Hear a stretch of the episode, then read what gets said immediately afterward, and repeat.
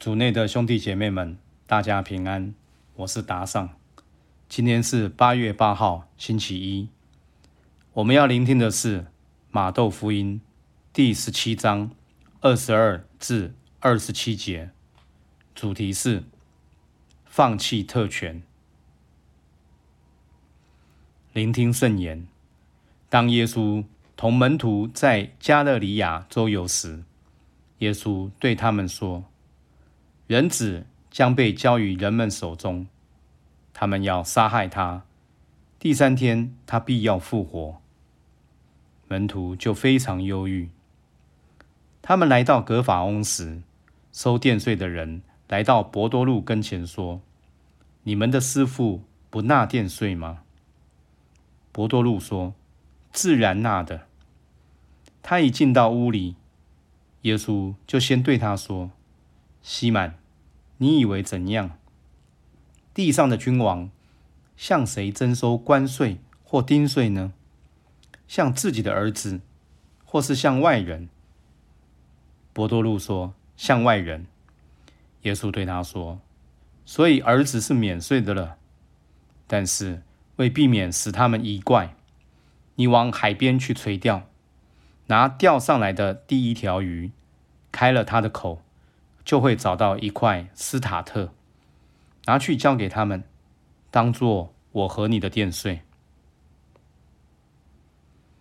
诗经小帮手，福音中门徒听到他们跟随的师傅将被交于人们手中，并且被杀害，心情已是焦虑不安，又碰到收电税的人来催讨税金。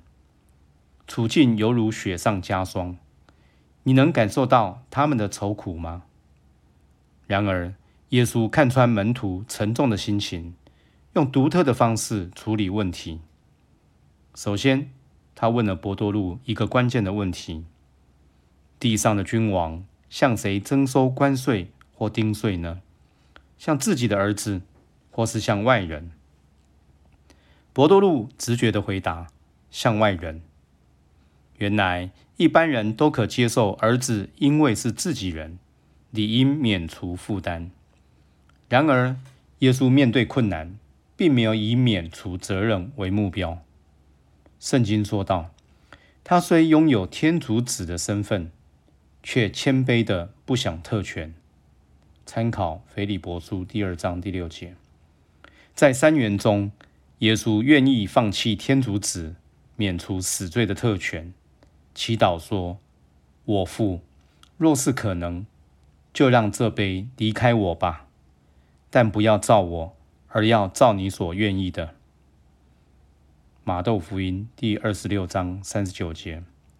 因此，渔夫中的斯塔特是付出劳力后换得的奇迹，缴了殿税，让他发挥支应献礼、管理圣殿的功效。反反省自己。在困难不如意时，除了争取有利于自己的利润，是否也愿意深入祈祷，问问天父他的旨意是什么，并愿意接受牺牲自己的权益，多花些心思和劳力，成就团体的事呢？看看许多神父、修女、传教士栽种蔬果、经营医院、办理教育。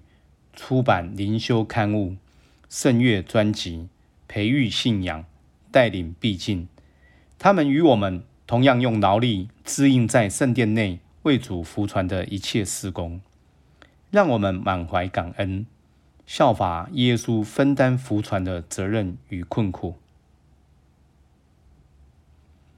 品尝圣言，拿去交给他们，当做我和你的殿税。